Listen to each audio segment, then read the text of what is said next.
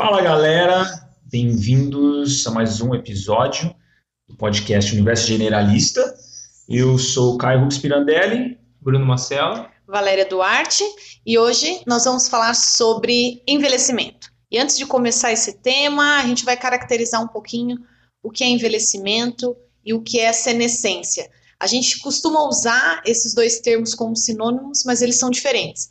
Envelhecimento, ele é um processo biológico que se inicia desde o nascimento até a morte, e senescência está é, tá mais relacionado com a, a parte de uh, destrutiva, modificações corporais que ocorrem ao longo da idade, que é o que a gente chama de envelhecimento de forma popular.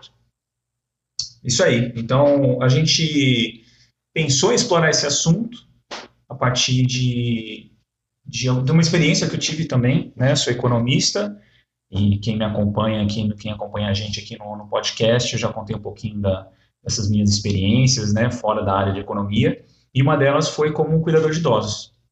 Então, o que aconteceu foi o seguinte, né? Eu sempre tive muito interesse em outras áreas do conhecimento, em especial, inicialmente, tinha muito interesse com, com pedagogia, e por pedagogia e até é, entender os processos educacionais da infância e tudo mais. Então, por um período da minha vida, eu explorei muito esse universo de, da pedagogia libertária, de escolas, escolas alternativas, enfim, boa parte da minha vida eu explorei isso.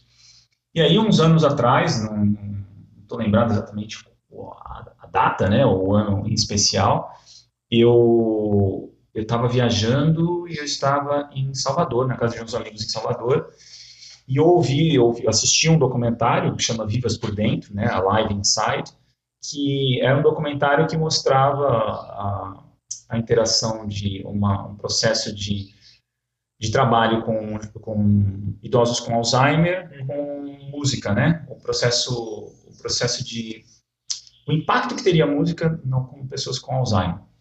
E, enfim, é um documentário que me tocou bastante e veio o questionamento para mim, na minha cabeça, falei assim, cara, por que, que eu nunca, né? Sempre me, me gostei muito dessa parte da infância. Você não conhecia esse outro extremo, né? É, assim, apesar de eu ter vivido, ter ter tido um contato muito próximo com as minhas avós, né, sempre tive, né, desde cuidado, bastante cuidado com as minhas avós, com as minhas duas avós, e, e até recentemente, né, faz um ano e pouco, minha outra avó faleceu, minha última avó faleceu, e eu cuidei dela, né, inclusive pelos, pelos conhecimentos que eu ganhei como cuidador de idosos. Aí eu fiquei, me questionei, falei assim, por que, que não vou para essa área e me exploro isso. E na época eu tinha uma folga financeira razoável, eu falei, ah, vou trabalhar na área, não vou só fazer um curso, vou trabalhar como cuidador de idosos. Aí, quando eu voltei para São Paulo, eu fiz um curso de cuidador de idosos, foi também um, uma experiência interessante na, na Cruz Vermelha. Uau. Né? Como foi o economista no meio de, de enfermeira? É, assim, é uma, uma, a maior parte, né, assim, 98% da, da, sala de aula era de mulheres, uhum. com mais de, de 40 anos de idade. E eu era o único, eu e minha companheira, né, a Marina, a gente era os mais novos de lá. E, enfim, e foi um curso interessante. A partir dali, a gente, eu comecei a entender também como esse universo de idosos, de, de cuidado com idosos funcionava, quais são as perspectivas por trás disso, de um cuidador, como as cuidadoras, os cuidadores de idosos, qual a perspectiva deles sobre envelhecimento, sobre cuidados, né? E aí eu fui trabalhar, acabei esse curso, fiz uma entrevista lá, fui numa agência, joguei meu currículo lá, né, economista cuidador de idosos, e, e aí me selecionaram para uma entrevista para cuidar de um senhor uh, com, com, Parkinson, né, Parkinsonismo, e, enfim, e fui contratado, trabalhei um ano e quatro meses com, com ele, né, uh, cuidando dele. E, e aí eu comecei a explorar esse universo e conversando com vocês também da área da saúde, com o pessoal da FISIO, né, que são amigos nossos, eu fui tentando explorar esse universo de cuidado com ele, né, com, com, com esse senhor, tanto da parte uh, intelectual, quanto da parte física, motora, né, de atividades físicas, então, por eu, por em geral também cuidadores de idosos é, serem mais velhos e terem uma formação diferente da minha, eu assumia riscos que os outros cuidadores não assumiam, né? Ele foi seu laboratório, cara. É, meio que assim, né? Eu sabia, através de vocês, do pessoal da física, O que você podia fazer e o que não, né? é, o que eu podia fazer, o que eu não, o que eu não podia, e o, e o risco também, né? Assim, que eu estava assumindo por isso. Sim. Como eu dirigia, é, eu, hoje eu estou com 30, 37 anos de idade, isso faz o quê? Três anos atrás, então, assim, eu treinava muito, né? Tinha muita força física, então eu assumia riscos e, tipo, botar ele no carro, ir no, no Centro Brasil Parkinson, em São Paulo, em São Paulo, para ele fazer atividades, né? Tanto para da, da terapia, da psicoterapia coletiva, quanto quanto atividade física. Levava ele no tai chi, ficava ali, Legal. né? Botava ele ali e ficava atrás dele, fazendo tai chi lá, né? Sombreando ele, sempre com medo de, de, de uma queda, tal. Ou todo dia colocava ele para ir no chão, para ir para o chão e levantar, né? Uhum. E, e assim, era uma- ele, era, ele é japonês, né? E de uma família japonesa, de uma Sim. comunidade japonesa, então Então, você, eu comecei a ver também esse processo, né, de tipo, Qual era a idade dele, cara? ele tinha 85, eu acho que eu peguei de 85 para 86 anos de idade, Uhum. ou 84 para 85, estou lembrado agora. Mas é interessante ah, também a comunidade japonesa, como ela lida com esse processo de envelhecimento, né? Quais os papéis que eles assumem na comunidade japonesa de quando eles envelhecem, né? Eles são muito ativos nisso Uhum. em termos de, de organização de, da comunidade mesmo, né? De atividades. Cuidado com o corpo. É, Né? a, a esposa do, do seu Gilberto, Dona Nair, também, ela era tipo, ela, ela tinha a mesma idade que ele, praticamente, dirigia e tocava mil coisas, né? Mil, é, dentro da comunidade. Então, e também era interessante que eles tinham um vínculo com essa geração deles Uhum. da mesma idade.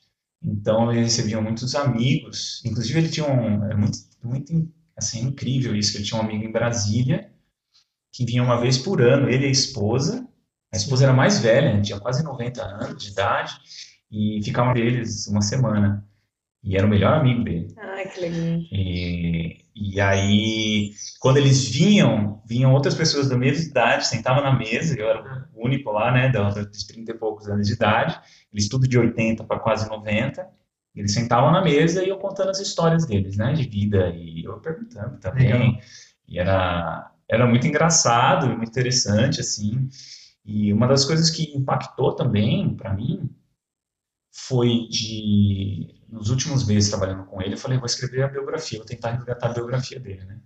E aí eu sentei com ele e falei, seu Gilberto, eu vou, trouxe meu computador, queria ouvir a história do senhor. E ele, assim, ele tinha, ah, é um quadro um pouco complexo, bem complexo, dizer assim, né? Uhum. Então ele tinha uma sonolência muito forte por causa da medicação, então ele tinha dificuldade de, de manter um, um raciocínio por muito tempo. Então era uma luta eh, minha com ele também de a gente de eu conseguir manter ele acordado e tentar manter um raciocínio, de lembrar, e às vezes ele fala, não lembro, não lembro, não lembro.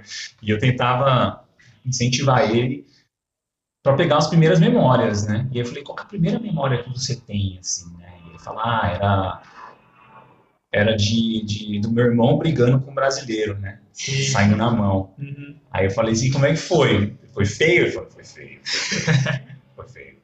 E quem, quem apanhou, né? O brasileiro apanhou. E então ele ia, e ele contando também a história dele de, da, de como ele, com oito, oito anos de idade, os pais mandaram ele para uma outra cidade para ficar com outras crianças para estudarem naquela cidade. Uma outra pessoa da comunidade era responsável por alojar eles. E aí você via, eu comecei a ver o quanto, né, aquele senhor de 85, 86 anos de idade ali, é, aquela representação física dele, ela, ela, a gente eu tinha muita dificuldade, a gente tem muita dificuldade de entender, né, a história de vida daquelas pessoas e se colocar nessa posição de que, assim, um dia a gente vai estar nessa situação também, É. né?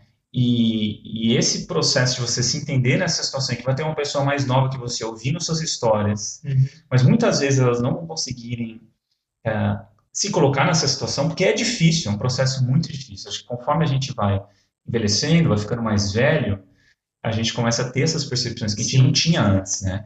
E é aquela coisa que os pais sempre falam, um dia você vai entender, um dia você... E, mas não adianta falar isso, né? Não adianta falar para quem é mais novo, que experienciar, uhum. né? É... Eu acho que a tendência do podcast aqui é a gente fala, abordar sobre como que está o cenário do, do idoso uhum. na nossa sociedade, né? Como está a função dele, quanto mudou a função do idoso na nossa sociedade.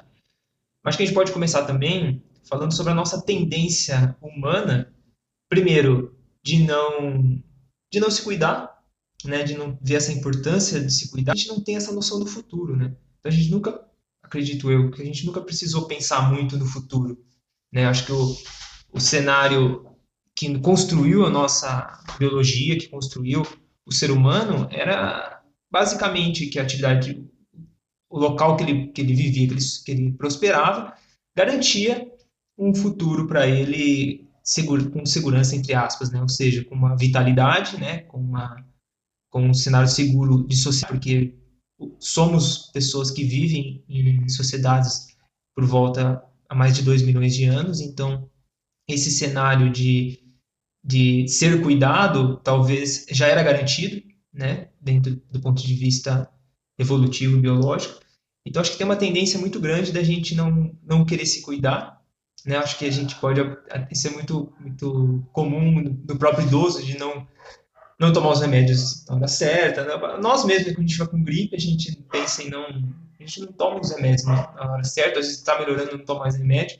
E diferente do próximo, né, do outro, a gente gosta muito mais, tem uma tendência muito maior de querer cuidar do outro do que cuidar da gente. Então, se o cachorro fica doente, você dá os remédios certinho para ele, mas para você a gente tem essa dificuldade, né, de de querer se olhar para você, de se cuidar e, e, e, nunca pensar que a gente vai ficar velho.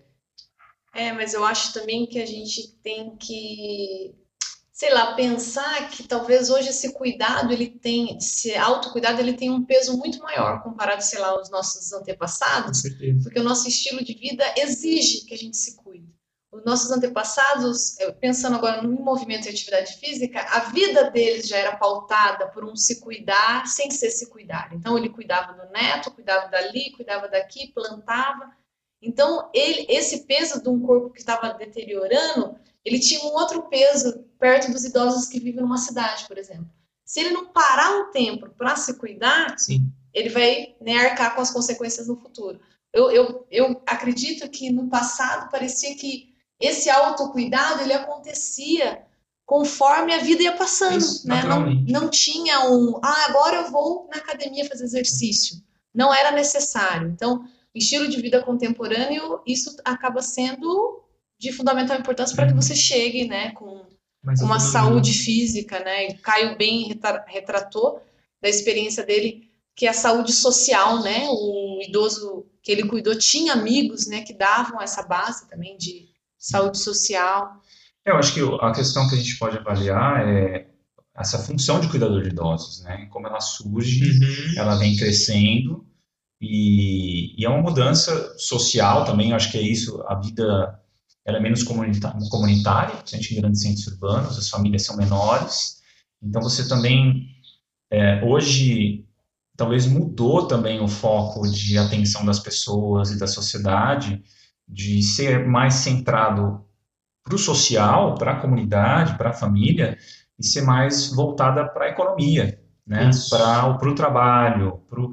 Então, o que, por exemplo, né, apesar de, de, de do, a gente pode falar disso também, né, do, quando eu trabalhei como cuidador de idosos, o, o senhor em questão tinha uma família, tinha uma comunidade, ainda assim, é, pela condição dele também, uma pela longevidade, outra por ser acometido por uma, por uma, por uma doença uh, degenerativa, ele se para a esposa dele ter tempo de fazer outras coisas também e manter ser nativa na comunidade, nas coisas que ela gostaria, é, ela precisava de um cuidador de idosos para ajudar nesse processo. Então tem a ver, acho que também com longevidade, talvez também com a, a gente vê hoje, a gente não sabe também o quanto essas doenças são incompatibilidades do meio urbano, né, ou se elas sempre existiram, por isso uhum. que a gente não tem essa noção clara ainda e objetiva, né, a gente não tem esses dados de forma uh, clara ainda. Então, eu acho que tem duas coisas, né, eu acho que tem a longevidade que ela, ela, ela dá uma sobrevida para questões que não existiriam que não existiam no passado, então você precisa de um cuidador específico. E tem outras que é simplesmente não ter ninguém para fazer parte da rede de cuidados desse idoso. A família nuclear ela ficou muito pequena ao ponto, por exemplo, da esposa dele não ter mais alguém. Se fosse uma família estendida, talvez não precisaria de você, né? Então um tio podia cuidar dele, Isso. ia se revezando, né? Exato. Eu acho que assim, eu acho que foi de comunidade. É, as comunidades foram foram perdendo perdendo força. Depois a família estendida, junto com isso, né? Que faz uhum. parte da, da, da constituição da comunidade. A família nuclear e por último né? Com o indivíduo. indivíduo sozinho. É. é muito doido isso, né? E eu não sei, eu acho que aí a gente vê essa, essa ascensão. Acho que no Japão, por exemplo, é um dos lugares que mais importam cuidadores de idosos, vamos dizer assim, de outros países, porque tem uma, uma população idosa imensa e com poucos filhos, então você tem essa demanda uhum. né, por cuidados também, por uma, uma, mudança também da estrutura da sociedade. Sim. Então, uma diferença cultural em se olhar para o idoso, né? Sim. Isso é muito óbvio. Eu sempre, eu não tenho estatística disso que eu estou falando, é um aval 2019 aí, mas impressionante. Você chega no Ibirapuera às 5 da manhã, só tem japonês. Então a importância que eles dão Cultural. pra, culturalmente falando uhum. para o período da do envelhecimento é muito diferente de nós brasileiros. Eu sempre observei isso, eu sempre dei aula muito cedo e só tem japonês correndo seis horas da manhã na USP. Então é um outro cuidado e você levantou aí do seu caso e eu lembrei disso. Sim, é, tem essa essa maneira de gerir a, comunidade, a família. Apesar, eu acho que todo, todas essas essas é, comunidades ou culturas elas também sofrem uma influência, uma mudança também, né, de de acordo com, com, o fluxo geracional também, é difícil você manter essas coisas, né, é, não intactas, mas é, bem conservadas ou que, que, que, mantenham essa... É difícil a gente entender a importância disso, é, vamos dizer assim. Eu acho que essa característica nossa de, de tentar sacrificar um pouco o presente para o futuro é, é fundamental. Então, acho que a ideia que a gente tem, que eu gostaria de passar, é de ver como que a gente consegue equilibrar hoje uma sociedade em que você tem que fazer um sacrifício do ponto de vista econômico, né, e também do ponto de vista humano. Então, por exemplo, é, a gente tem que fazer um sacrifício do trabalho, né, para, por exemplo, pagar uma, uma, um seguro de aposentadoria para o futuro, você pagar um seguro de saúde, você pagar academia, você pagar vários, vários recursos de, de em prol da saúde para você ter um envelhecimento mais saudável. Isso pensando só em economia. Mas, ao mesmo tempo, se você não tiver uma estrutura humana bem fundamentada, bem pautada, como você falou da, da, da comunidade, da família estendida, às vezes não vai adiantar nada né? você ter uma, uma economia segura no futuro, ou seja, você ter dinheiro no futuro para pagar um cuidador de idoso, para pagar um, um enfermeiro, sendo que você também não, não tenha um, no futuro uma, um, um grau de, so, de social forte, né? amigos, famílias, filhos, né? É, eu acho que eu posso dar um exemplo, talvez a gente se aprofunde mais num, num podcast futuro, que a, a gente pretende falar sobre economia, mas eu tenho um exemplo muito forte de uma, a gente chama de avó, mãe da nossa família, da família da, da minha mãe, mas é a babá, né? É, ela é a, pode ser considerada a babá da família, porque ela tem uma história muito interessante que é a Maria, né? Ela era amiga do, do meu bisavô, e eles moravam no interior de São Paulo. Eles, o meu bisavô mudou para São Paulo e convidou ela e o marido para ir para casa deles, né? Para eles construir uma, uma vida juntos, eles juntos. E o meu avô, na época, tinha acho que 12, 14 anos e a minha bisavó tinha que sair para trabalhar, meu avô também, meu bisavô também, e o meu avô não tinha com quem ficar, né? E essa a Maria, né, ficou responsável por cuidar dele e fazer o, serviço da casa, né? Então ela virou a babá do seu avô. Ela era a babá do meu avô. Uhum. E ela cuidou do meu avô, meu avô cresceu, ela continuou na casa, morando conosco, o marido dela também.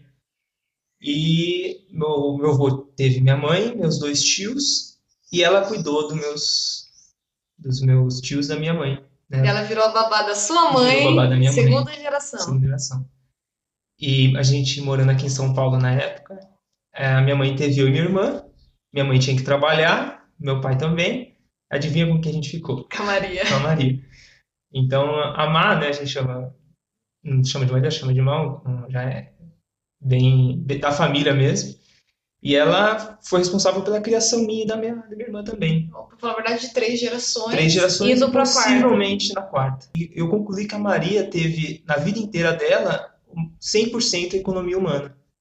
Então, ela tem a garantia da aposentadoria dela, né, da saúde dela, da segurança dela, pautada somente em relações humanas. Ninguém vai deixar faltar nada para ela. Não, porque ela tem uma dívida eterna com a nossa família. A sua família tem uma dívida eterna com ela, Sim, ao contrário. isso, ao contrário.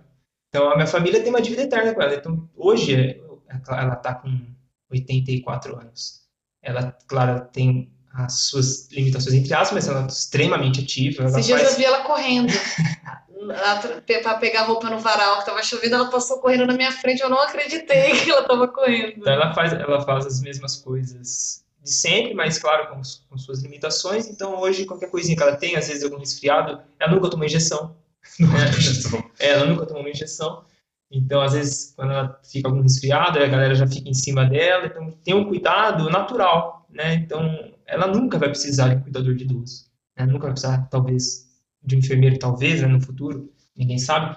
Mas a gente, ela não vai precisar é, tirar de uma economia de mercado, né, de, dinheiro dela, de um recurso financeiro para sustentar uma saúde de envelhecimento saudável, né, um envelhecimento saudável. Porque ninguém também vai deixar, né? As pessoas Isso, vão fazer. Então ela, ela, a vida dela foi em prol de uma comunidade, né, foi em prol de cuidar de um ser humano. Né, então isso fica claro, né? Depois a gente pode aprofundar isso né, no, no tema de, de, de economia.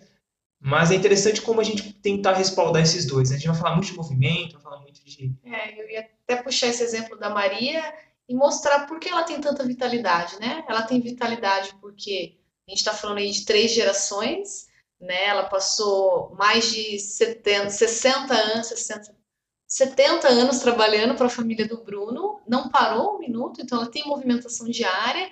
Ela é responsável, ela manda na casa do Bruno, ela é responsável pelas decisões da casa do Bruno. Então, a parte física e a parte mental dela sempre teve muito estabelecida e ela, te, ela sempre teve um papel muito claro dentro dessa sociedade, né? É o que os idosos buscam e deveriam buscar para se ter uma longevidade. É saber qual o meu papel nessa sociedade. Meu papel é cuidar, né? No caso da Maria, pode ser outro papel. Então, ela tinha o seu papel bem estabelecido que é o que nossos ancestrais faziam, né? Eles tinham ocupações, eles tinham né, funções, isso que ela desempenhou. Então, não tem como um corpo se deteriorar sendo que ele está sendo útil, né? Ele está sendo solicitado, ele está sendo necessitado.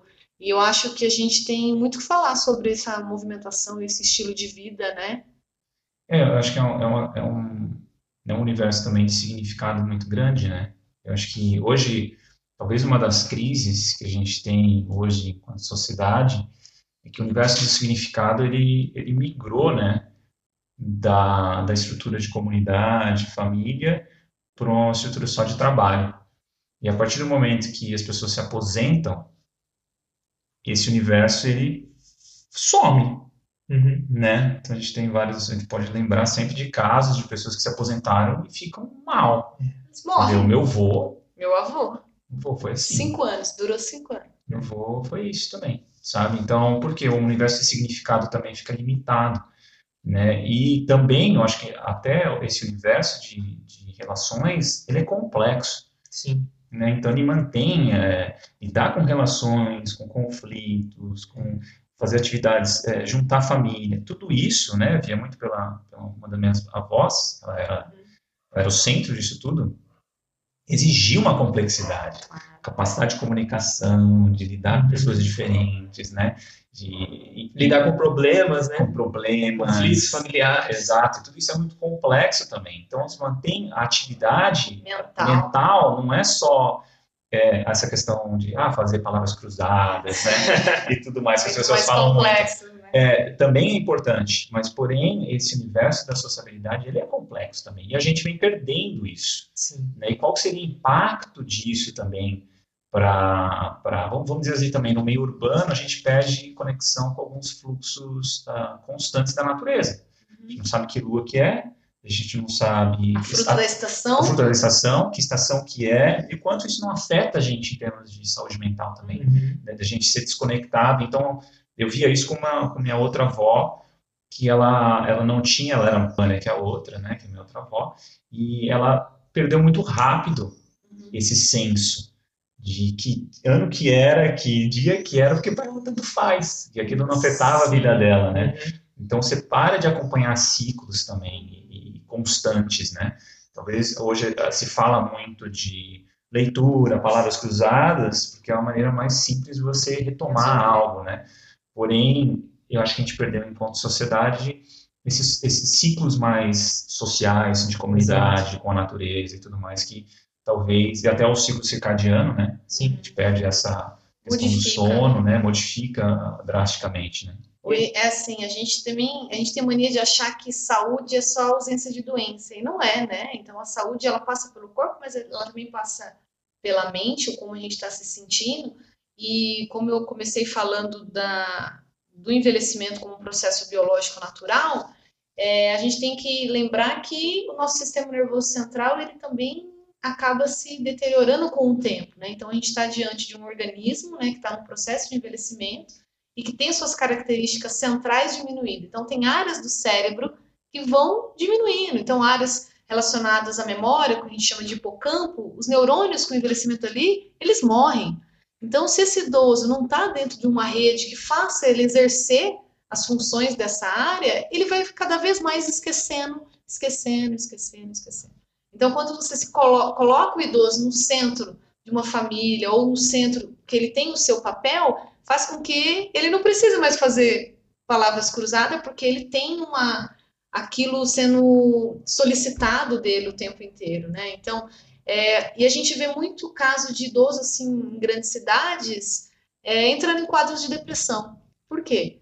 Porque essas áreas do cérebro também estão relacionadas com estresse, áreas que, que a gente relaciona com depressão. Então a gente vê muito isso, né? Idoso sendo deixado e ficando deprimido. E, e que eu, eu acho importante também, talvez, levantar essa, essa questão, em que a, a função né, paralela da importância de uma criança em contato com o vô, né, e a importância de você ser avô.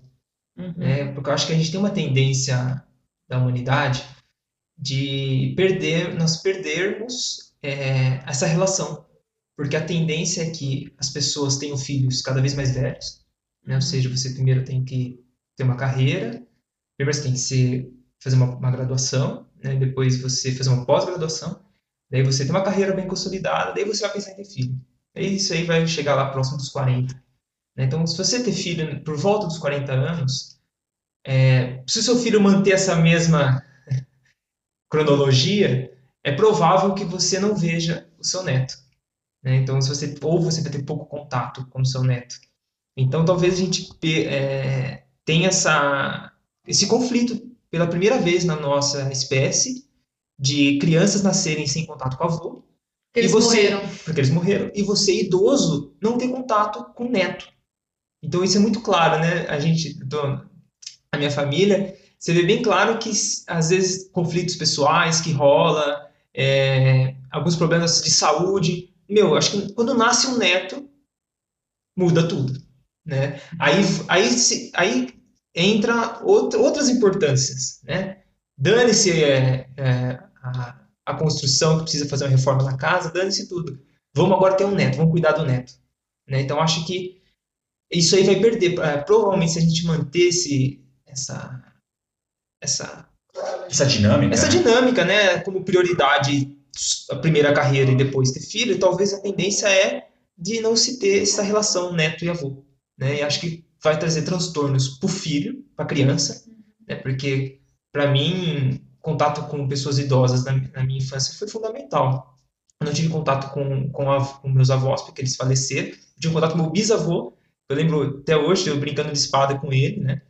Mas eu tive contato com um senhor que era o caseiro da, da chácara do meu pai, que ele, meu, era um senhor mesmo, velho, índio, e ele levava eu pro mato e me ensinava coisas de, de, de plantar, como matar animal, limpar animal. Então, foi um, é como se eu vivesse num outro mundo com ele. Né? Eu acho que o idoso traz essa noção para a criança, né? de mimar, né? E de, de trazer esse universo do, de histórias, do conhecimento. do conhecimento. Então, acho que isso tende a se perder no futuro, né? E a gente, eu e o Bruno, a gente estava conversando ontem o quanto isso mudou, né? Porque por muito tempo o conhecimento ele vinha unicamente da experiência. Então a gente olhava um idoso, um ancião de um grupo, ele era o cara que detinha o maior conhecimento daquele grupo. Então todas as decisões passavam por ele, né? Alguma dúvida passava por ele.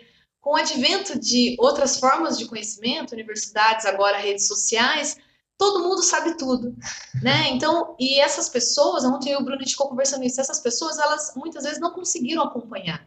Elas não conseguiram, por exemplo, mexer numa rede social, mexer no computador. Então elas são olhadas como, ah, ele não sabe. Ele não sabe porque ele não acompanhou aquilo que hoje produz conhecimento, mas ele tem muito conhecimento.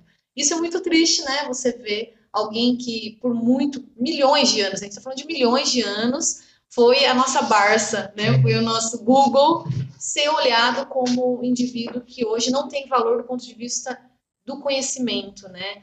Então, isso que o Bruno falou da importância desse idoso no meio familiar é tentar resgatar isso. Olha, existem outros conhecimentos que não vêm do Google, Sim. né? Vêm da experiência de eu ter vivido, né? De ter experienciado. Eu acredito muito no valor do conhecimento que passa pelo corpo, né? E o conhecimento desses anciões, anciões vinham do corpo, Sim. né? E a gente não tem mais né, essa e a gente tem essa noção de. A gente está falando só de, dessa importância do idoso social, só que a gente tem um quesito biológico que é interessante a gente refletir, que é a menopausa. Por que, que existe menopausa? Por que, que a mulher para de reproduzir e continua vivendo?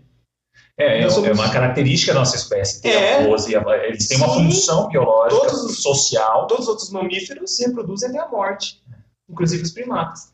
Então por que, que o humano para de reproduzir e continua vivendo? Né? Se for, for para pensar a nossa idade cronológica então, da mulher, teria que ser em torno dos 40, 50 anos. Né? Mas ela continua vivendo até os 80, 70, 100. Por quê, né? Por quê? Então tem uma função. Uma das uma explicações, exato, uma das explicações é a função dessa mulher idosa na comunidade, na criação do neto. Né? Que é, tem esse acúmulo de, de, de saberes, de saberes. talvez essa, essa talvez o impacto maior seria o econômico mesmo, né? Essa transição, como a esfera econômica de, de, de, lidar com objetos, ela mudou muito rápido, ela muda muito rápido, a tendência as gerações mais velhas saberem cada vez menos sobre isso. E como a sociedade nossa gira em torno desse universo, perde valor esse conhecimento. Quem não conhece isso perde valor. Inclusive, é, eu, eu traduzi, não sei se vocês assistiram um, um documentário para português, né, com, com um, é, que chama Escolarizando o Mundo, acho que você acha no, no YouTube.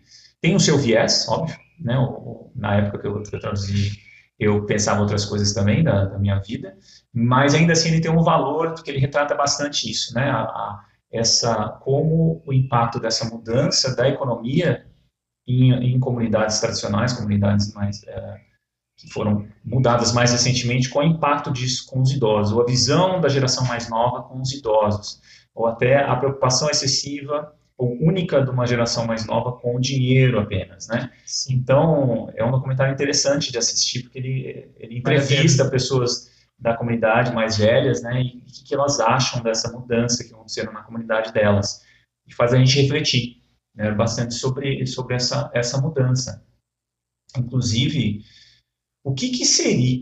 Tem uma outra questão também que não é... Hoje eu acho que eu vejo que os idosos talvez tenham menos a oferecer para a sociedade quando eles passaram a vida inteira dedicada só ao trabalho, em um trabalho limitado. Uhum. Então, eu acho que a gente corre também outro risco de não ter mais idosos sábios, idosos que pararam para pensar sobre a vida como um todo, para oferecer isso para a geração mais nova. Muitas vezes a gente vai enfrentar também um esvaziamento de conhecimento. Vamos dizer assim. a pessoa... gente vai se tornar esse idoso. Pode ser.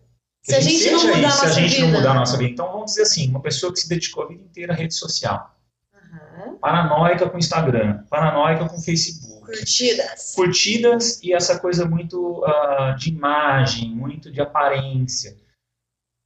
E que, vamos pensar, o que, que, que, essa pessoa vai ter para oferecer? História para contar. História para contar para uma geração mais nova. Então a gente tem esse processo de um, a gente perder esse fluxo uh, geracional biológico natural, uhum. e outro, mesmo que tenha, o que, que esses idosos têm a oferecer? O que, que a gente, quando a gente ficar idoso, é. vai ter a oferecer em termos de reflexão, que é atemporal? Eu acho que a grande questão é essa. o conhecimento né, é, é, uma coisa que ela é temporal.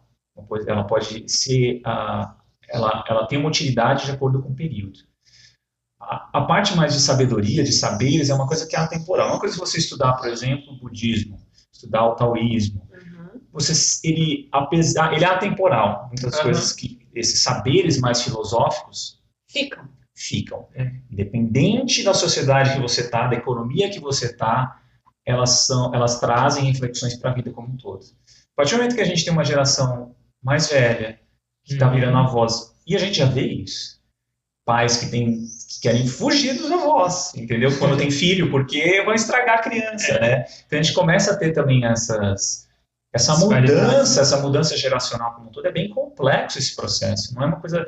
Ah, porque tem isso também, né? Todo idoso é bonitinho. Tem outra pessoa, um de idosos, é o Oscar. Que de início você vê assim, ah, você vê uma pessoa maltratando, né? Alguém da família que é idoso. Uma pessoa chega e fala assim, é, mas sabe o que ele fez quando era mais novo, né? É. terror, né? Nunca ajudou ninguém, nunca... Então tem esse processo também da gente ver uh, o idoso como essa figura indefesa, santa, santa uhum. que não é, Sim. né? Ao mesmo tempo que você vê um idoso às vezes também que teve uma, uma construção, tem um conhecimento, tem um saber rico, tem muito a oferecer em termos de impacto para uma geração mais nova e que é maltratada e que é porque ela não tem algo que a sociedade hoje valoriza. Então é um processo complexo que a gente, enquanto pessoas que, que vão envelhecer e que, se a gente quer ser idoso e ser ouvido, a gente vai ter que melhorar nossas experiências, melhorar nossas experiências, né? melhorar nossas reflexões para ter coisas atemporais a oferecer para a sociedade como um todo. E eu acho que isso hoje com a polarização, hoje com a escravidão nossa com, com redes sociais, e algoritmos como um todo, a gente é muito influenciável, a gente corre o risco de realmente ser uma geração de idosos que nem vale a pena sentar para ouvir. Exato. Hum. Eu estava discutindo isso com a Val porque eu estou fazendo uma matéria na USP com o Gotani, que é um cara referência aí na área sobre parte filosófica da educação física, né, sobre a importância da área e tudo mais. E ele, ele levanta a bola sobre o quanto o centro de informação mudou. Né? Então, por muito tempo existia centros de informações, né? centros de conhecimento. Né? Então, o primeiro centro de conhecimento era as pessoas mais próximas. Né? O seu pai, né? o seu avô, depois você tinha a comunidade, você tinha a igreja, daí você tinha a escola, você tinha a faculdade, né? um grande centro de conhecimento e de distribuição de conhecimento. O que está acontecendo hoje? Hoje, cada ser humano é o centro do conhecimento por conta da informação. Então, a informação que eu passo, que eu posso produzir hoje, ela pode ser passada para o mundo inteiro. Então, nunca se teve na história cada ser humano seu centro de conhecimento. E o pior, sem filtro, né? Não, sem respaldo, sem, então. sem filtro, sem qualidade. Então, hoje, não é à toa que a gente vê, por exemplo, características de, de, de fake news, de teorias conspiratórias crescendo tanto, pseudociência, ou seja, cada um agora pode falar o que quiser e isso é respaldado de forma é, em, em, grandes quantidades de pessoas acreditando nessa. Resumindo, essa, tem plateia. Essa mentira. Tem plateia. Tem plateia. E, e então, a, o que acontece? O, o, idoso nesse cenário, ele, esse primeiro contato com a Barça, não né, estava brincando com o cavalo, que a gente fazia pesquisa antigamente era na Barça, né? Você buscava. Vermelho, lembra? Mas hoje você é a Barça.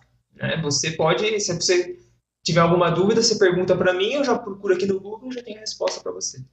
Então, acho que esses centros de conhecimentos, se eles não forem trabalhados, se eles não forem é, reformulados, a tendência é que isso se acabe.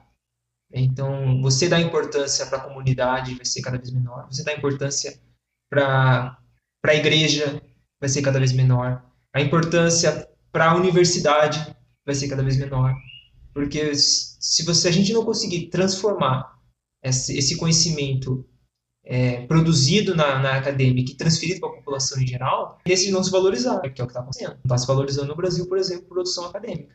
Então vamos tirar a bolsa da galera. Porque hoje você tem conhecimento, conhecimento seu está no Google, você não precisa produzir conhecimento mais. E isso vai se trans, transferir para a primeira pessoa, que é o idoso, né? Nesse cenário aí, que ele está passando por essa transformação agora, né? E no futuro, se a gente não respaldar esses centros de conhecimento, entre aspas, ou seja, a sua experiência, como o Caio falou, a, esse, esse, seu contato com características que são atemporais, uhum. né? Então, tudo isso tem que se, se levar em consideração, senão a tendência desse a gente perder tudo isso. Sim, eu, eu acho que eu sou um eterno otimista, assim, eu creio que vai dar certo, calma, calma porra, né, como diz aquela, aquela placa, que vai dar certo, porque eu tenho me envolvido no, nos últimos tempos com, tempos com grupos de mulheres, né, que trabalham com parto humanizado, por exemplo. E é muito interessante o quanto esse, esse grupo né, de mulheres resgatam essa parte mais ancestral que por milhões e milhões de anos o conhecimento do parto era da mulher. Então, era do grupo feminino. Então, se tinha numa comunidade aquela mulher que sabia mais, que era parteira. Uhum. E quando se decidia um parto, iam chamar ela, mas quem estava junto eram outras mulheres. As mulheres detinham conhecimento sobre esse assunto.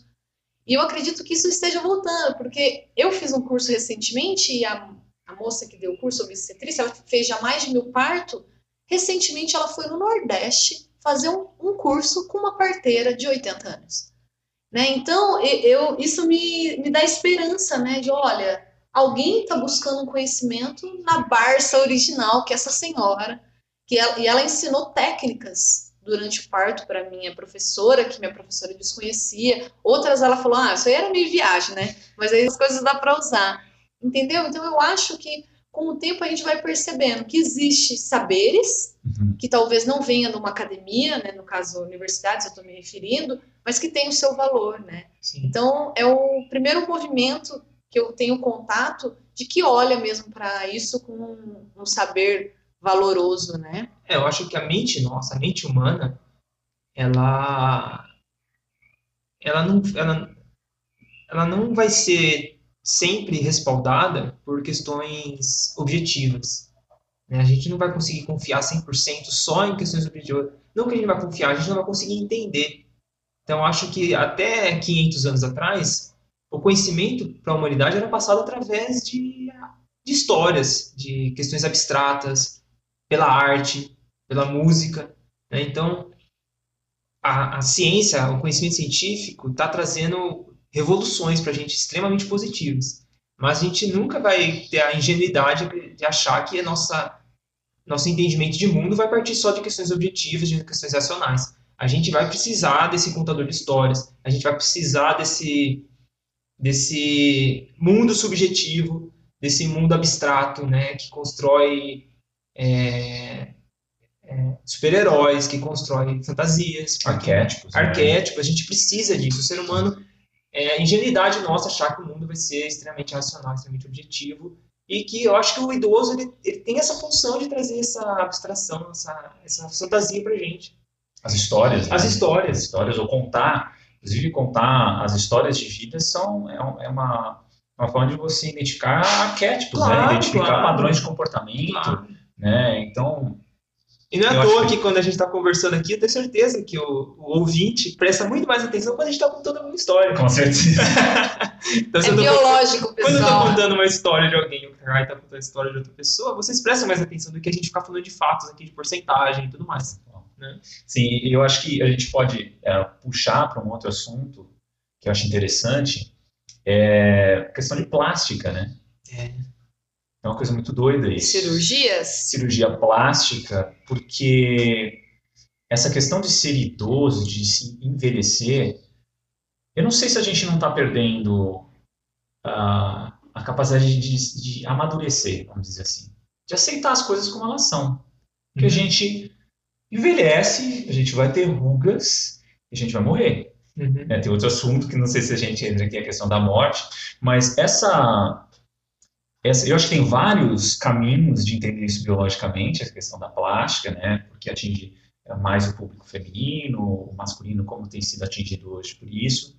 Mas o quanto isso não, também não representa como a gente vê o idoso, como a gente vê o ato de envelhecer, como a gente também, o foco nosso numa economia pautada pelos, pela, pelo material, pela economia de mercado, como ela tem, assim, evitado a gente entender a vida, né, cara? E como é saudável você é, é, aceitar isso. Você sente que você, você, você é velho. Mas ninguém é quer ficar idoso. Então, né? Porque o que, que é o idoso? A gente, a gente pode trazer esse papo porque o que é o idoso na sociedade contemporânea?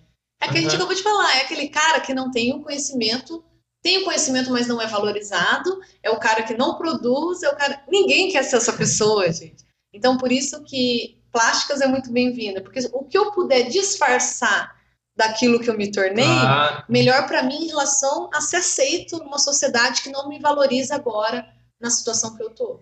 Né? Então, a gente tem diferenças entre a pessoas... ideia talvez a gente não vai conseguir desconstruir isso na sociedade, talvez a gente consiga desconstruir isso no indivíduo.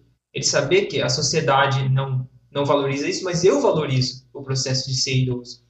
Né? De ter essa noção clara para mim, que eu tô velho, que eu vou envelhecer e morrer, e eu não preciso me transformar em prol da sociedade. Né? Então, o exemplo da Maria, né? lá de casa, a gente vai no casamento, foi no casamento da minha irmã, por exemplo, e a minha irmã queria que ela foram, é, foram é, colocar ela para experimentar algumas roupas tal, e elas cobravam que ela tava com umas roupas que não era de idoso. eu não quero usar essa roupa aqui aberta, assim, eu quero uma roupa mais simples, né? Uma roupa para velho. Ela fala, eu quero uma roupa para velho. então, é, é, para ela é muito mais saudável isso, né? Então, mas imagina ela nessa situação, ah, tô, tô idoso e não tenho roupa para mim, né? Não consigo vestir salto alto, por exemplo. Né? Se uma pessoa aceita esse processo, é muito mais claro, muito mais tranquilo, né? Mas é, esse idoso não significa também que ele vai, né, mesmo ele aceitando ser idoso, ele vai ficar na casa dele, no sofá, fazendo tricô, né? Uhum. Hoje a gente vê que... Mas é um estereótipo, né? Eu é. acho que tem vários, tudo tem estereótipos, mas eu acho que eu acho que o estereótipo que talvez precise voltar com algumas pessoas, eu me vejo nesse estereótipo quando eu ficar mais velho, é velho sem noção, entendeu? Vai pular de paraquedas. Não, né? não nesse sentido, nesse sentido assim, galera, tá, tá uma merda isso aqui, não tá legal, pô, bora, mano, né? Fazer Ver, alguma coisa, É, né? fazer alguma coisa, né? Dar uma esculachada em geral, porque o idoso também ganha esse, ganha esse, é. esse passaporte, né? De, Eu já ganhei, já com 30 anos. De tipo, você falar o que, falar o que pensa, falar, né? E impactar pelo, por você ser uma Famoso pessoa ligar mais o foda-se. o foda-se, mas quando você tem uma, uma esse idoso tem uma substância também, tem, tem algo a oferecer. A galera escuta, a galera né? escuta. Galera Todo escuta. mundo escuta. Né? Então acho que tem, tem que se aproveitar disso também, né? Quando vai envelhecendo. Eu mesmo já sinto que eu vou, vou mais velho. Eu já tô, tipo, não tô ligando pra um monte de coisa, né? Que a galera fala. É um cara que acho que tá evidente, assim, o Drauzio.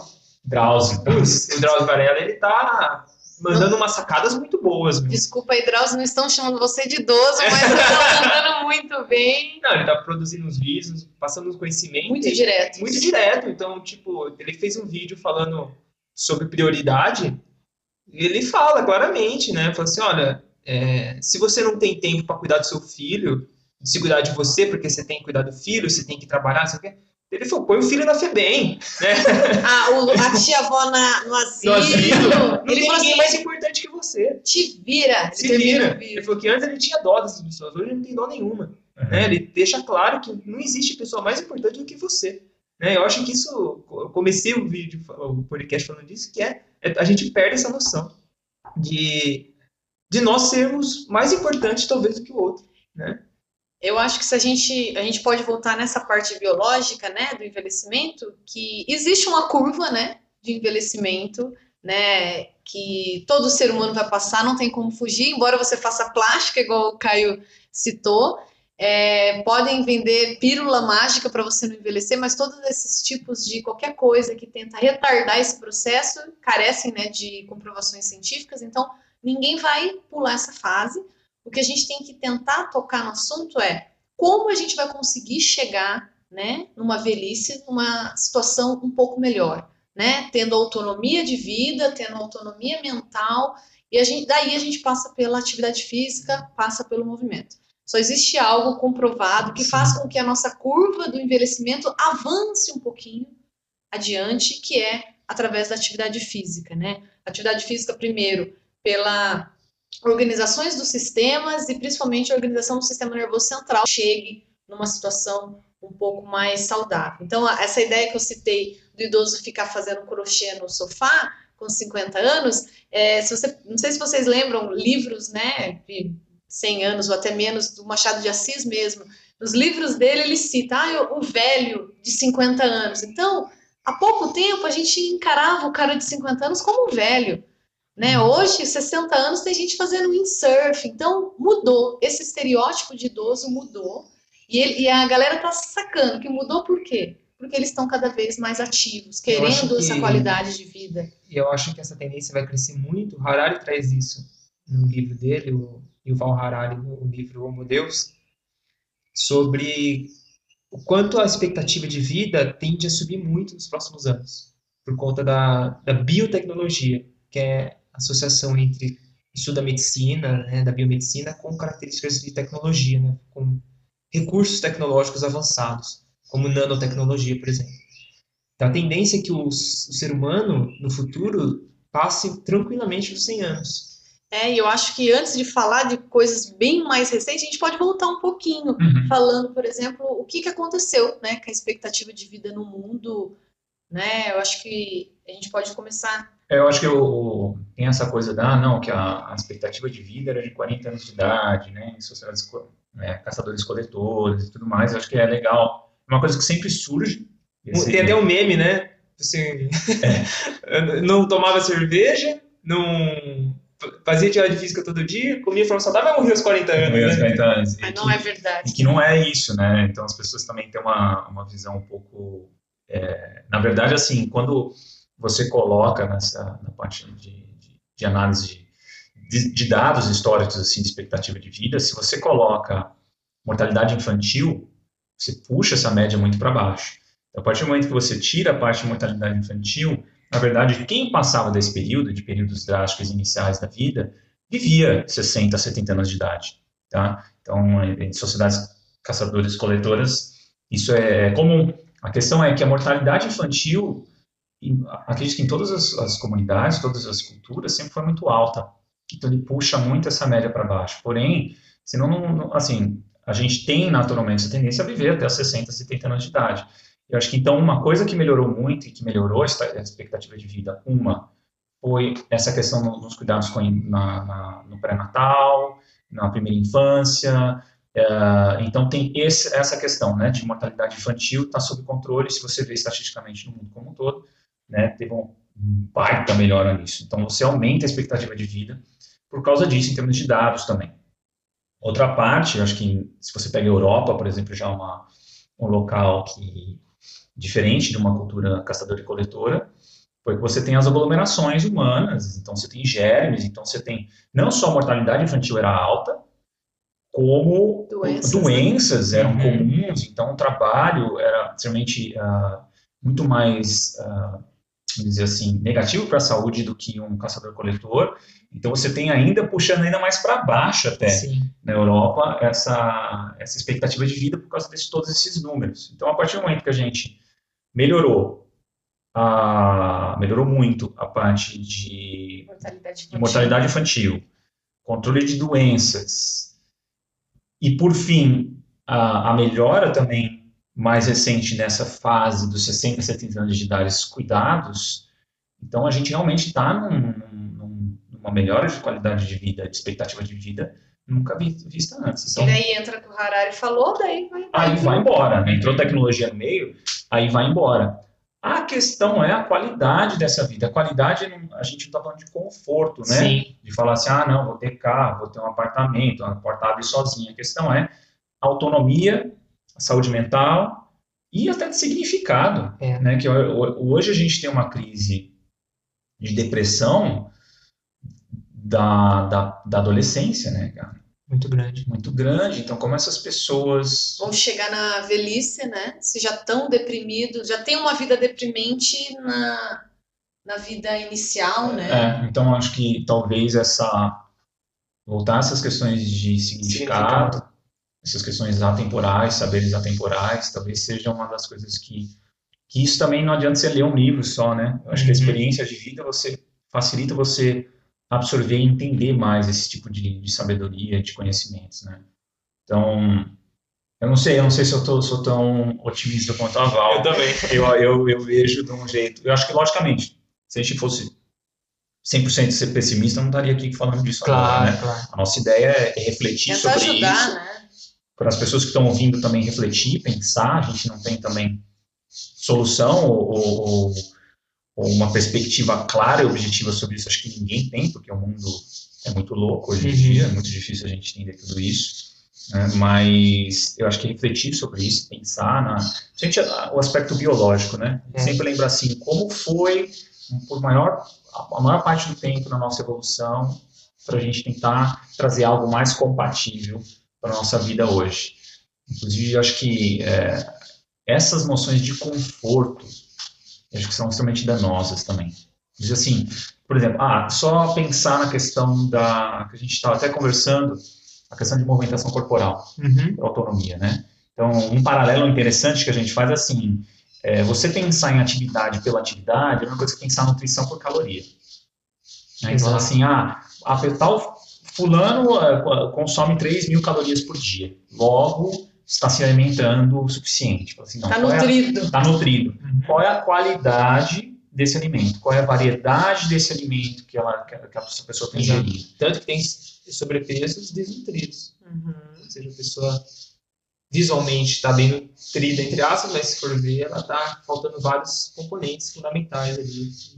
E eu acho que na fase, principalmente como cuidador de idosos, assim, que eu via muito, essa parte de mobilidade é uma das coisas que muito, assim, né, quedas e essa fragilidade corporal, acho que tende a aumentar. Uhum. A gente já vê desde uma infância, né, até a parte da adolescência, a gente vai vendo isso uh, chegando muito forte. E imagina também essas pessoas chegando na fase, numa fase uh, mais velha, o quanto isso não afeta elas. Né? Então, talvez é pensar também.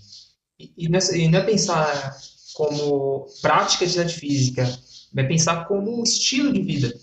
Né? Eu e a avó, nós tivemos a oportunidade de fazer um trabalho no SESC de Ribeirão sobre prevenção de queda em idosos. Nossa, que legal. E e a gente traz a perspectiva de terapêutica pela movimentação natural. E tudo começa no chão. Né? Então a gente tinha que começar a, a, a dinâmica, a aula com movimentação de chão. Né? E muitos ali não, não se lembravam a última vez que sentou no chão. É, a gente tem um material rico, assim, de eles rindo, rolando, assim, um batendo no outro rindo. Eu perguntei quanto tempo, eu sempre gosto de fazer essa pergunta, Há quanto tempo vocês não fazem isso? Ah, desde criança, imagina. está falando é. de mais de 50 anos sem sentar no chão. Tanto que tem um teste extremamente validado do ponto de vista funcional, que é o teste sentar e levantar do chão. Né? Quanto mais. Quanto menos apoio, né? Quanto menos apoio, você que está escutando a gente, pode fazer esse teste agora. Se você precisar sentar no chão e levantar, quanto menos apoio você precisar e mais instável você fizer o movimento, é menor a sua expectativa de vida. Então, o indivíduo que consegue fazer essa, essa capacidade de forma mais controlada e com menos apoio, a tendência dele levar isso para a juventude, para a velhice, é, com movimentos mais funcionais é muito grande. Então, é um teste validado e que ninguém pensa nisso, né? É. Então o cara faz o teste, beleza. Então vamos fazer aqui o exercício na cadeira extensora, na academia, flexora, vamos só fortalecer. Senta aqui no chão. É fundamental o, o, o, o idoso fortalecer, porque ele perde massa muscular, né? Então ele tem que ganhar, ganhar músculo. Realmente fazer treino de força para idoso é cientificamente comprovado que é eficiente. Mas ninguém pensa na qualidade de movimento desse idoso. Né? Então, coisas simples no dia a dia, por exemplo, estimular ele a sentar no chão, fazer movimentos como a avó falou que a gente fez lá, movimento de rolar, o próprio brincar, né? Idoso brincar com neto, né? idoso brincar com criança. Naturalmente vai fazer ele ter que se movimentar, né? Ele ter essa disponibilidade, essa é, não disponibilidade, essa disposição para para poder brincar com a criança, né? Então, naturalmente, o ambiente ali com a criança vai fazer com que ele se movimente de forma mais saudável. É, eu, e é muito legal, assim, isso me motiva muito trabalhar. Uma vez uma, uma senhora é, me ligou e o eu perguntei qual é o seu objetivo. Ela falou assim: Ah, eu tô acima do peso, mas o meu objetivo é brincar com meu neto. eu falei, ah, é? Ela falou, é, eu não consigo ficar no chão. E ele vai fazer um ano, e eu queria, né, aproveitar a festa. Ela tinha também uma viagem fora do Brasil e tal. Ela falou, eu queria aproveitar, caminhar com ele. E foi muito legal. Eu falei, então tá, eu nunca preparei ninguém para brincar com o neto, eu vou fazer uma periodização para você conseguir brincar com seu neto. E foi muito interessante. E no dia do aniversário do neto dela, ela me mandou uma foto, ela em cima do playground, lá em cima, sabe, naquela piscina de bolinha, ela subiu e ela tirou uma foto. Ganhei o dia, você tá entendendo? Então é outra forma de motivá-la e me motivar. Sim. E ainda eu brinquei com ela, falei, eu nunca treinei ninguém para isso, e o meu troféu foi receber a foto dela Não, dentro e o de um pior, brinquedo. eu acho, é que dentro desse cenário médico de saúde, o que você tem mais tem de prática de idoso é a hidroterapia. Né? O, o médico, sabe, o idoso está com uma dorzinha nas costas, você, olha, para de fazer exercício de impacto, né? então vamos para a hidroterapia. É como se o, o ser humano vivesse em ambiente aquático. A hidroterapia dá para fazer várias coisas interessantes, mas é fundamental o idoso fazer coisas em ambiente terrestre, né? coisas que ele precise, principalmente por perda de massa óssea, né? então ele precisa de uma sobrecarga da gravidade, né, de impacto, para poder ter produção de, de, de cálcio, deposição de cálcio no osso. Então, é, existe uma, também uma tendência do, da, da área médica de, de tirar essa, essa... De proteger o idoso. Isso, de, é uma tendência de proteção excessiva, né, como para a criança também. É, e eu acho assim, quando a gente pensa no jovem, né, a gente está, acredito que a gente tá, esteja falando para mais jovens adultos, é, a gente refletir, né? O que, que a gente quer como idoso pra gente, né? Então olha a sua vida aí, você consegue, né, se movimentar? Você consegue sentar no chão? Você consegue levantar com o mínimo de apoio? Você consegue ter uma vida saudável? Porque o que você está vivendo agora vai ser o reflexo da sua velhice piorada Exato. pela degradação natural dos tecidos, órgãos, etc. Então, se a sua qualidade de vida já não está interessante agora, desculpa te dizer, a sua velhice não vai ser tão interessante, tão útil, tão proveitosa como você pensa que será. Porque se nem jovem você está conseguindo né, ter essa, essa vitalidade, não tem como, porque esse processo de desenvolvimento vai acontecer para todo mundo e vai viver bem quem se preparou melhor para isso.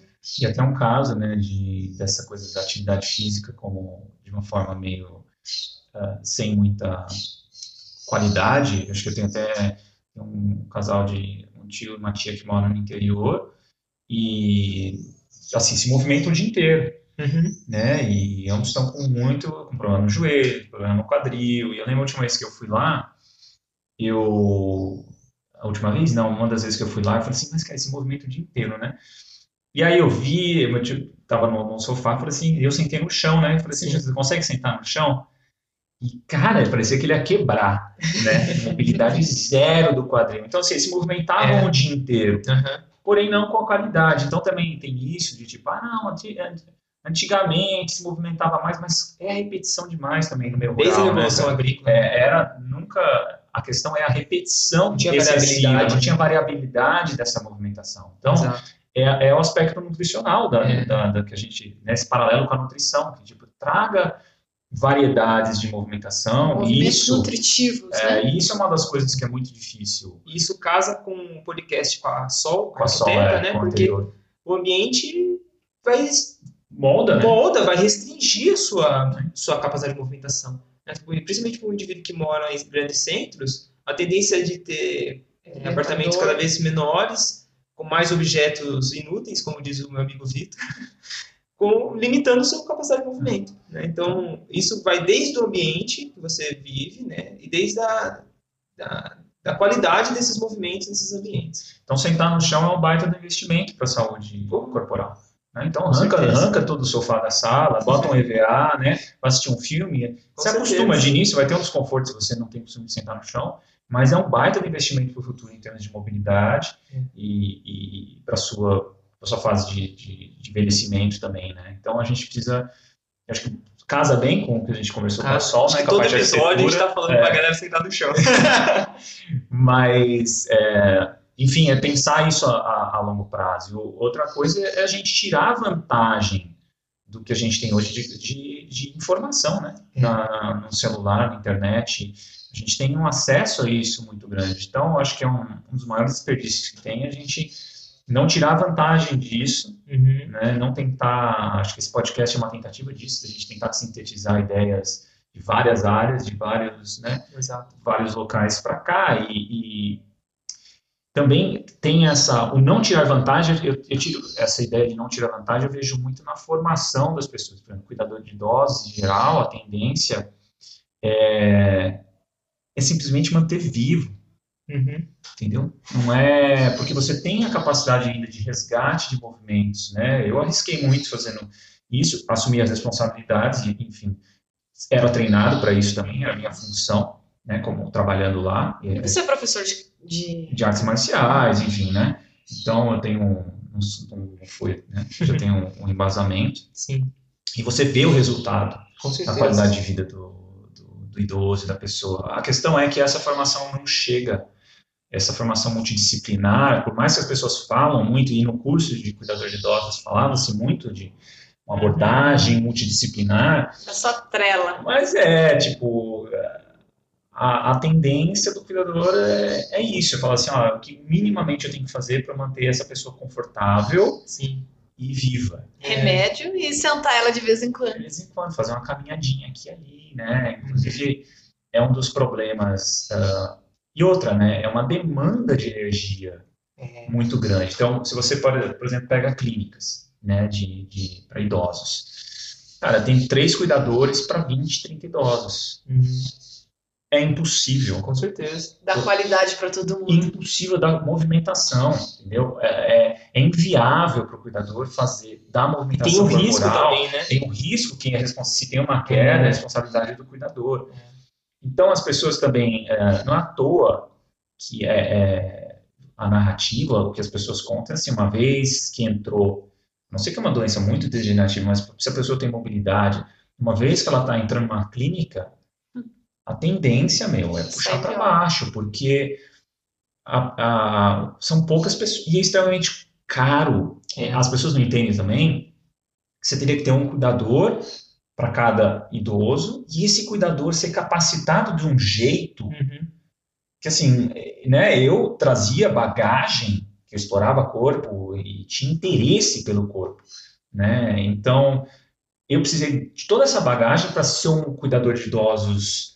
Né, diferenciado, diferenciado, pleno e que eu sentia que eu estava fazendo um, um, bom trabalho. Se você não tivesse essa experiência corporal, provavelmente você também faria o mesmo mesma tipo coisa, de trabalho. Mesma coisa. Né?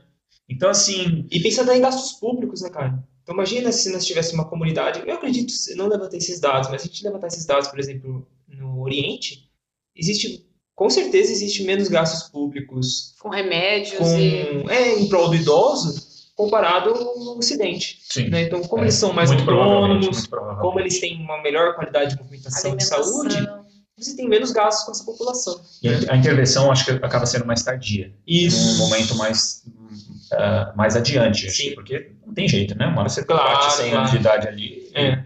Vai precisar do outro. Né? Vai precisar do, de algum cuidado específico. Não tem jeito, tá? A gente também não está falando que dá para todo mundo é. ficar sem cuidado específico. Acontece que a gente pode trazer esse período para um momento muito mais tardio da vida, uhum. né? Ou às vezes até final da vida, Sim. né? Do que com 60, 70 anos de idade você já precisa de cuidados, né? De, de uma terceira pessoa de os custos disso, a tendência é só aumentar. aumentar a não ser que você tenha uma, uma tecnologia, sei lá, de inteligência artificial, que passa a fazer diagnóstico automático, ou começa a automatizar alguns processos de cuidado da saúde. Ou prevenção. Né? Prevenção, sei lá, a, preven é, é, a tendência é esses valores de, de plano de saúde, uhum, né, de cuidadores. Meu, quanto maior a demanda, né, vai ser o preço, claro. vai subir.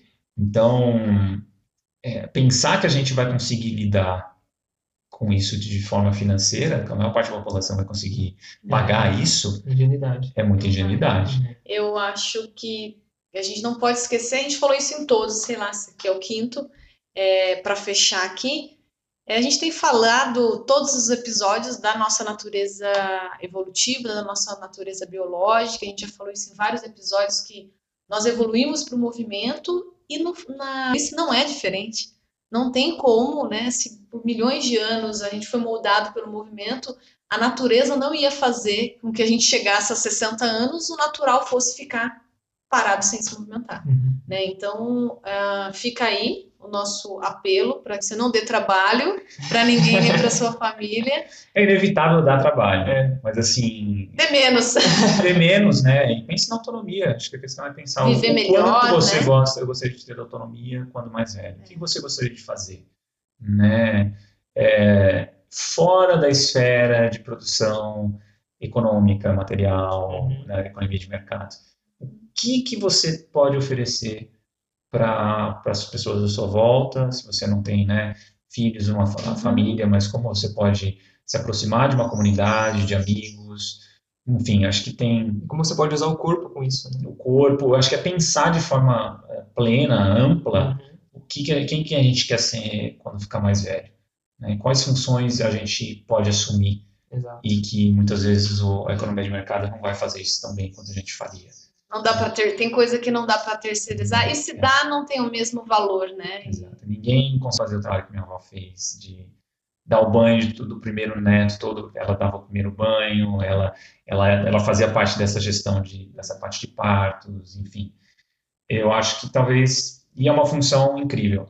Né? Acho que a gente parou de valorizar essas é. coisas também. E é uma dívida, né? E é uma dívida que não é impagável. É impagável. É uma dívida que é impagável. Na economia de mercado a gente paga, a gente acerta a dívida. É. Essa dívida com nossos pais que criaram a gente, né?